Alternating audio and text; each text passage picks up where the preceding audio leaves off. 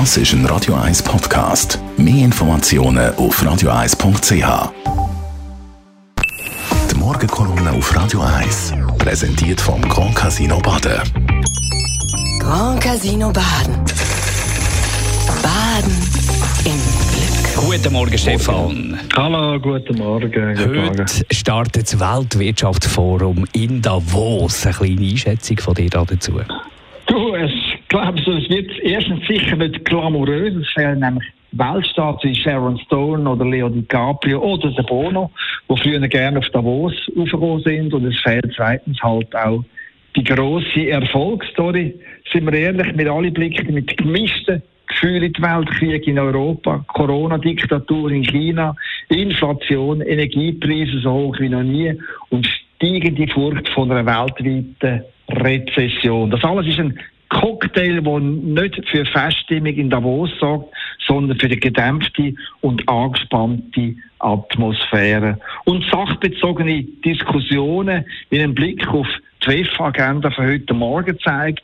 Los geht's am 8.15 Uhr, also genau in vier Minuten mit einem Panel zum Klimawandel. Und da geht es um die Frage, ob die Politik und Firmen genug machen gegen den CO2-Ausstoß. Anschließend geht es um schwindende Vertrauen in die Wirtschaft und was die Unternehmen dagegen müssen machen da diskutieren die NGOs zusammen mit Senatoren aus den USA und mit dem grünen Umweltminister Robert Habeck aus Deutschland.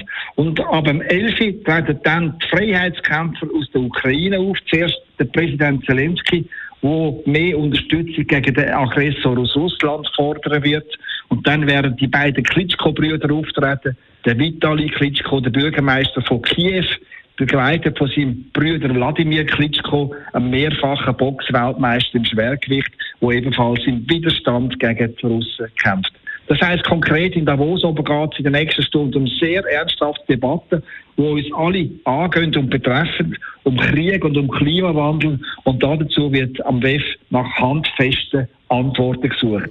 Die Ernsthaftigkeit von Davos aber, die habe ich in den letzten Tagen bei den WEF-Gegnern komplett vermisst.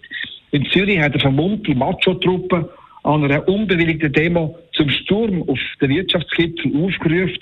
Und die Jungsozialisten haben gestern Mittag in Davos wieder einmal die Abschaffung vom Kapitalismus gefordert und für die Staatlichung für den Betrieb plädiert.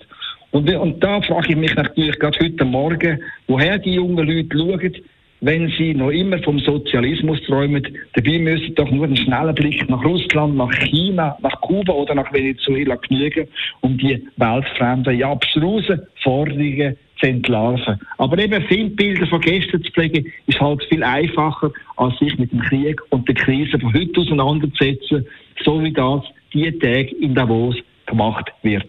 Die Morgenkolumne von Stefan Barmettler, Chefredakteur von der Handelszeitung, zum Nachlesen auf radio1.ch. Die Morgenkolumne auf Radio 1.